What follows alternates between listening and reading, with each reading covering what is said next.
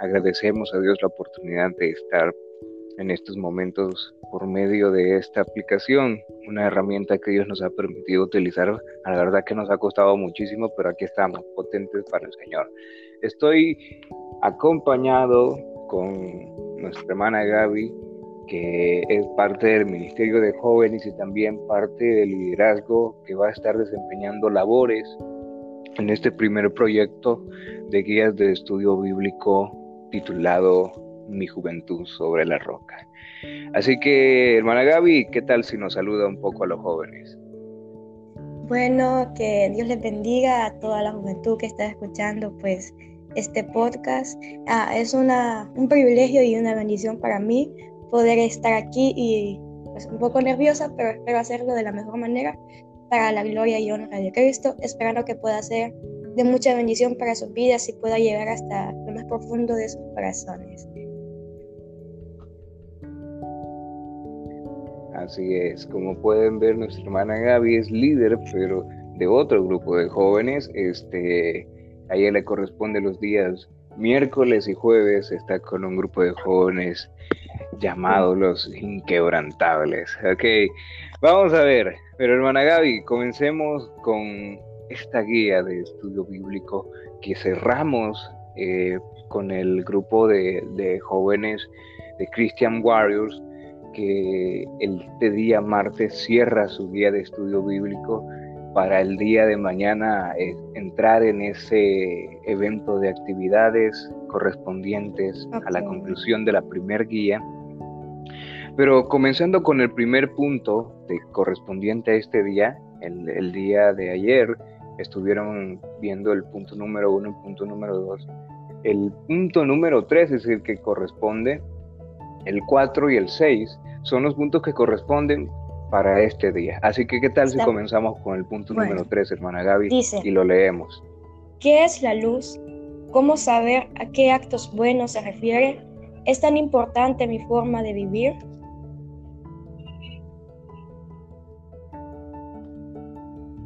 Bueno, ahí como podemos ver, hermana Gaby, eh, la guía de estudio bíblico nos está haciendo énfasis en que investiguemos qué es la luz que es aquello que alumbra en medio de las tinieblas. El libro de Génesis en el capítulo 1 le acredita a Dios la responsabilidad de la creación de la luz.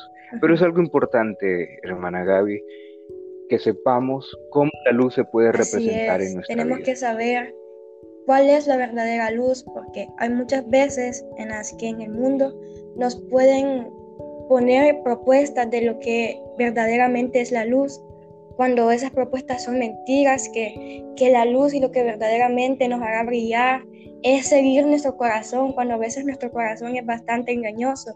Entonces tenemos que llenarnos de la palabra de Dios y conocer más a Dios para saber quién es y qué es lo que verdaderamente es la luz. Por supuesto, y parece que a veces las luces que el mundo nos ofrece son luces intermitentes, esas luces que se apagan y se encienden constantemente, alumbran cierta parte del camino, esa parte del camino donde aparentemente los placeres de la juventud, de los cuales el apóstol Pablo le dijo a Timoteo que tenía que escapar de ellos, probablemente esas luces intermitentes que el mundo nos ofrece alumbran esos placeres para que nosotros veamos que podemos disfrutar de ellos, pero no alumbran las consecuencias fatales de disfrutar de esos placeres que nada más nos llevan a, desagradar a Dios y también a Así es, es como esas luces ¿va? que están en un callejón, que alumbran una pequeña parte de ese callejón, pero al apartarnos de esa luz vamos a volver a ver nuevamente la oscuridad que se encontraba ahí. Y entonces cuando estemos en ese callejón lleno de oscuridad es cuando no vamos a saber qué hacer, a llenarnos de medio de miedo, porque la luz que ofrece el mundo es una luz, como tú dices, intermitente, que se va a acabar en cualquier momento y una vez que se apague es cuando verdaderamente vamos a ver las consecuencias que ha traído ese pequeño momento de placer, ese pequeño momento de disfrutar aquellas cosas que supuestamente nos alegran el corazón y nos hacen vivir la vida plenamente cuando verdaderamente no es así. Y también, hermana Gaby, las luces que el mundo nos ofrece o las luces que el mundo nos da son esas luces que se encargan de ver siempre las cosas malas de la vida cristiana los problemas de la vida cristiana. Y es que a veces como jóvenes nosotros pensamos que a los cristianos siempre vienen problemas y siempre vienen dificultades y cuando estamos en una circunstancia muy difícil, entonces las luces del mundo se encargan de ver o de mostrarnos nada más o de alumbrar nada más la circunstancia difícil. Pero aquí es donde viene la luz de Cristo, que es una luz que no es intermitente y tampoco es una luz que solo alumbra cierta parte del callejón. Yo creo que la luz de Cristo es capaz de alumbrar todo el camino y también de alumbrar no solo el problema, sino Así que es, también porque cuando nosotros estamos en los caminos de Cristo y venimos y verdaderamente encontramos la luz, podemos ver, como tú dices, no solo las dificultades, sino que también Cristo nos da las respuestas. Y tenemos que acordarnos que esas dificultades que vienen a nuestras vidas no son para destruirnos ni para tampoco acabar con nuestras vidas y que esa luz va a dejar de existir completamente y va, y va a estar solamente en la oscuridad. Cuando venimos a Cristo nos damos cuenta de que Él es la luz y de que Él nos hace a nosotros brillar con esa luz y que también nos da una solución a esas dificultades que podemos estar atravesando en nuestras vidas. Así es. Esas palabras que usted acaba de decir me recuerdan al salmo donde David dijo, lámpara es a mis pies tu palabra. ¿Cuál es la función de la palabra de Dios como lámpara para la vida? Muchas veces nosotros queremos que Dios nos hable pero muchas veces queremos que Dios nos hable así con una voz totalmente audible, así va como a Samuel que Dios le habló. Pero ahora sí que vamos a escuchar la voz de Dios. Pero si queremos que Dios nos hable, ¿qué mejor que leer la palabra? Yo muchas veces también pensé que yo quería que Dios me hablara. Quería escuchar alguna palabra de su parte, pero me estaba dando cuenta de que no estaba leyendo mucho de la palabra de Dios. Pero este año he empezado a leer más anotar cosas de la Biblia, buscando salmos y todo de la Biblia. Y me he dado cuenta de que Dios me ha ido hablando de poco a poco. Y cómo es esa palabra de Dios la lumbrera para nuestras vidas, que en el momento en el que la abrimos, empezamos a leer, empezamos a entender, nos vamos dando cuenta de lo que Dios quiere tratar con nosotros y nos vamos dando cuenta de, de que ahí en su palabra Él nos está hablando. Entonces cuando nosotros empezamos a buscar más de Dios, a leer más de su palabra, esa palabra va a ser la guía que va a alumbrar esos problemas. Nos va a decir que estamos fallando en esto, pero también nos va a decir qué tenemos que hacer para salir de esa dificultad. Nos va a decir que estamos pecando, pero también nos va a decir que tenemos perdón y que podemos volver a comenzar de nuevo. Y es entonces ahí cuando Él nos alumbra y nos dice que caíste, pero aquí te tengo la solución, no es el fin del mundo, puedes seguir. Y entonces ahí es cuando vemos la luz que tiene la palabra de Dios para nuestras vidas, que está alumbrando en lo que estamos fallando, pero también está alumbrando esas, esas soluciones, cómo podemos seguir adelante en nuestra vida como jóvenes cristianos. Por supuesto que sí, hermana Gaby. Y también vemos, eh, de acuerdo a sus palabras, vemos que a veces el corazón puede llegar a ser un poco engañoso y, y puede llegarnos a mostrar que nosotros tenemos necesidad de ciertas cosas, pero en realidad quien conoce nuestras verdaderas necesidades es Dios mismo y Él es el que se encarga de hablar a nuestra vida de acuerdo a las necesidades que Él sabe que nosotros tenemos en realidad. A veces nuestro corazón se está inclinando demasiado a una necesidad material y, y sentimos que Dios no nos está hablando porque no se refiere nunca a esa necesidad material. Pero es que Dios conoce nuestro corazón y Dios sabe que nuestro corazón nos está engañando y que en realidad nuestra necesidad verdadera es buscar de su presencia, como lo dijo nuestro Señor Jesucristo, que primeramente es el reino de los cielos y su justicia. Primeramente hay que buscar esas cosas y luego lo demás vendrá como una añadidura para nuestra vida. Y la palabra de Dios es así. A veces esa luz alumbra necesidades que nosotros creemos que no tenemos, cuando en realidad sí las tenemos. Y la palabra de Dios alumbra una área de nuestra vida para que nosotros trabajemos en ella es porque ahí hay una necesidad que necesita cubrirse. Pero a veces nos enfocamos tanto en lo material que se nos olvida que tenemos necesidades espirituales, que la luz de la palabra está Sí, así es porque, como vos decís, muchas veces nos enfocamos en las cosas materiales. Como jóvenes, ¿qué pueden ser esas cosas? Ah, ya voy a salir de bachillerato, tengo que ingresar a la universidad muy rápido. Y la mejor universidad para que sepan que, que voy en serio y que, que voy a ser un gran profesional. O aquellos que ya terminaron la universidad dicen, tengo que buscar un trabajo, pero un trabajo que verdaderamente me vaya a hacer ganar dinero. Y así, nosotros, ¿qué es lo que primero que le presentamos a Dios?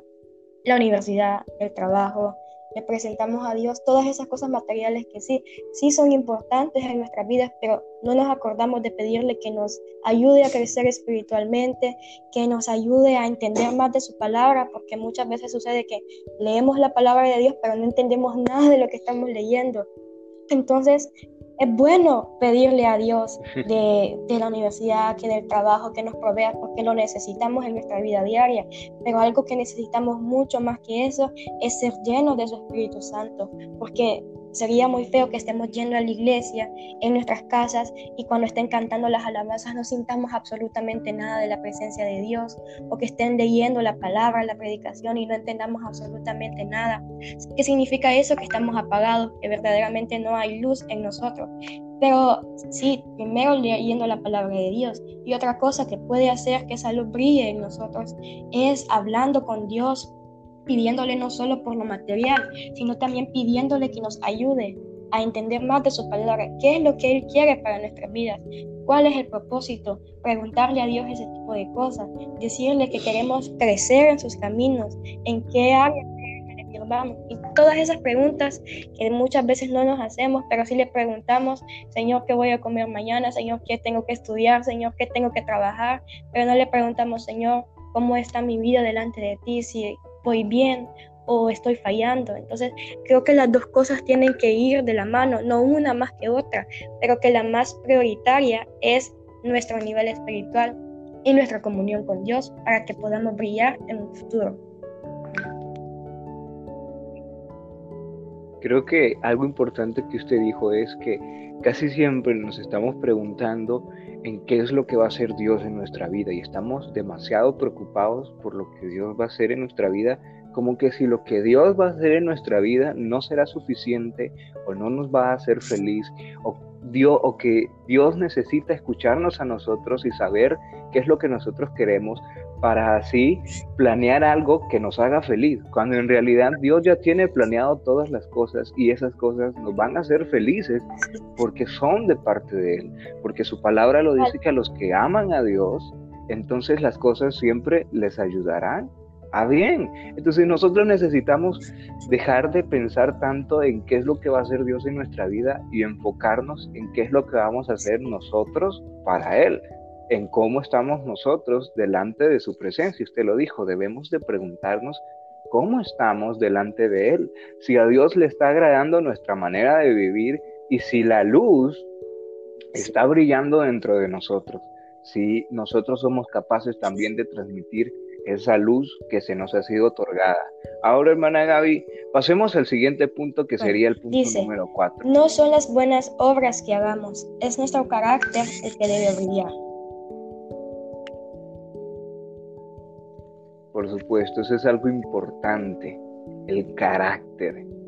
A lo largo de la historia de la Biblia, el Señor se ha enfocado siempre en tratar cosas como el carácter. No sé si usted ha visto historias en las que Dios ha demandado algo. Una de las historias más impresionantes que podemos encontrar es la historia de Abraham, cuando Dios le pidió que dejara absolutamente todo, todo, todo lo que él tenía lo tuvo que dejar para obedecer a Dios. Pero entonces nos preguntamos, hermana Gaby, Abraham tenía todo. Abraham tenía 75 años de edad. Sí. A esa edad, hermana Gaby, ¿qué más se puede ir a buscar allá afuera? 75 años de edad. Casi siempre nosotros enfocamos el hecho de que los sueños este, a los 18 años se tienen que cumplir tales sueños, a los 20 tales sueños, y nosotros estamos enfocándonos tanto a tales edades yo tengo que buscar esto, a tales edades yo ya tengo que tener esto en mi vida, a los 20 tengo que tener un automóvil, a los 25 tengo que casarme y a los 30 ya tengo que tener tantos hijos. Y, nosotros estamos ahí pensando y pensando y pensando y de repente nos encontramos con la historia de Abraham en la cual a los 75 años de edad Dios le da un sueño, le da una promesa muy grande diciéndole, vete y deja todo lo que tienes. Imagínate, hermana Gaby, que de repente Dios nos diga a nosotros, ¿quieres cumplir ese sueño? ¿Quieres que yo te dé ese eh, milagro, ese, eso que tanto anhelas? Entonces, deja esos malos hábitos que tienes. Deja esa vida desagradable que tienes, deja los placeres de la vida que te bañan, que te hacen sentir mal, que al final terminan con tu vida delante de mi presencia. Deja todo eso, abandona todo eso y ven hacia mí, porque eso es lo que simboliza la parentela. Cuando Dios le dice, deja atrás de tu parentela, puede significar para nosotros un mal hábito, el mal hábito de estar mintiendo constantemente, el mal hábito de no orar, el mal hábito de no cantar, de no congregarnos. Todos esos hábitos pueden simbolizar la parentela, que para Abraham fue muy difícil dejar a su parentela. Entonces yo creo que es un caso muy importante que tenemos que analizar. Sí, y también si nos fijamos también en la historia de Abraham, nos podemos dar cuenta que las cosas no le sucedieron de la noche a la mañana. Como vos decís, cuando comenzaron a pasar todas estas cosas? A los 75 años, que normalmente yo pienso que las personas que ya llegan a los 75 años dicen, pues yo ya hice mi vida, ya viví lo que tenía que vivir, solo estoy esperando que Dios venga y me lleve. Muchas personas a esa edad piensan eso porque piensan que ya han vivido todo. Pero para Abraham fue el inicio de todo lo que Dios iba a ir haciendo a su vida. Y si nos fijamos en las promesas que Dios le hizo a Abraham, que la descendencia iba a ser más, no se podía contar, pues más que las estrellas del cielo, que la arena. Pero si tú te fijas, las cosas fueron pasando periódicamente y de diferente forma, no de la noche a la mañana. Dios le dio un hijo y que le dijo que lo tenía que matar pero al final Dios solo lo hizo para probar la fe de Abraham. Y esa fue una de tantas cosas por las que Abraham tuvo que pasar a lo largo de su vida, lo que Dios quería ir tratando con él. Entonces, si nosotros podemos compararnos con Abraham, incluso Dios le pudo cambiar su nombre, Dios nos puede decir a nosotros que un largo camino quizás nos espera y que en medio de ese camino que vayamos nosotros avanzando van a venir un sinfín de cosas que Dios nos va a pedir que hagamos cosas que tenemos que dejar, que tenemos que abandonar y cosas que tenemos que comenzar a hacer en nuestras vidas para forjar ese carácter de una u otra manera. Entonces, Abraham pasó por mucho, pasó por dificultades, pero lo que Abraham nunca perdió fue su fe, porque incluso estuvo dispuesto a dar su hijo porque Dios así se lo dijo. Entonces tal vez no podamos ser nosotros como Abraham, tener esa gran fe, pero Dios nos ha dado la capacidad para poder confiar en Él, lo que Él va a hacer en nosotros. Y si queremos tener un carácter firme, un carácter que no se mueva de donde está, tenemos que, que seguir los ejemplos que están en la Biblia y tenemos que saber que ese carácter solo se va a forjar si dejamos que Dios entre en nuestras vidas y toma el control de las situaciones por las que estemos atravesando. Y Abraham murió y pues no, al final no pudo terminar de ver esa promesa que Dios le dijo de las estrellas, que su descendencia iba a ser grande. Pero eso no significa que no se cumplió esa promesa, porque hasta hoy la descendencia de Abraham no se puede contar y nunca se va a poder contar. Y es lo mismo para nuestras vidas. Quizás las cosas que queremos o anhelamos no van a pasar justo en el momento que queramos, porque todavía no era ese momento el que Dios tenía preparado para nosotros pero van a pasar y quizás no como lo queramos, pero mejor, van a pasar mucho mejor. Y va a llegar ese punto en el que vamos a decir, ah, esto era lo que Dios tenía preparado para mí y yo estaba pidiendo tan poco y yo estaba comportándome de esta manera con Él, enojándome, pero esto era lo que Dios tenía preparado para mí y valió la pena esperar. Entonces, es un buen ejemplo el de Abraham que nosotros podemos seguir en nuestra vida. Eso es lo que yo pienso. Así es, por supuesto, es un gran ejemplo de Abraham. Ahora, enfocándolo en el área del servicio, nosotros los jóvenes, al bautizarnos, eh, es casi como que de repente nace la responsabilidad, pero no solo la responsabilidad, sino que también el deseo, el amor por servir a Dios. Y entonces eh, está ese mito. Yo digo que es un mito, es un mito eso de que cuando comienzas a servir entonces las cosas se, se vienen para mal y todo se transforma y vienen los problemas y vienen las situaciones difíciles porque aparentemente el enemigo no quiere que siga sirviendo o el enemigo está enojado porque sirva. Yo creo que no, yo creo que desde el momento en que nosotros nos bautizamos y tenemos el deseo de servir a Dios, desde ese momento y creo que desde aún antes, ya el enemigo está constantemente tratando de derribar nuestra vida, tratando de quitarnos el gozo, tratarnos de quitar ese anhelo por servir. Entonces, parte del carácter que tenemos que tener nosotros los cristianos es ese carácter firme a la hora de servir, porque eso es lo que cuenta al final, el carácter y la manera en que nosotros servimos. No sé, hermana Gabe, si usted nos puede dar un poco de la experiencia que se da en el área de escuela bíblica con los niños? ¿Cómo fueron sus primeros años después de bautizarse? ¿Cómo fueron la verdad, voy a decir primero que no fue nada fácil. Yo, de verdad que cuando me bauticé, todavía no tenía muy claro en lo que yo iba a servir a Cristo. La verdad es que no, no lo tenía muy claro.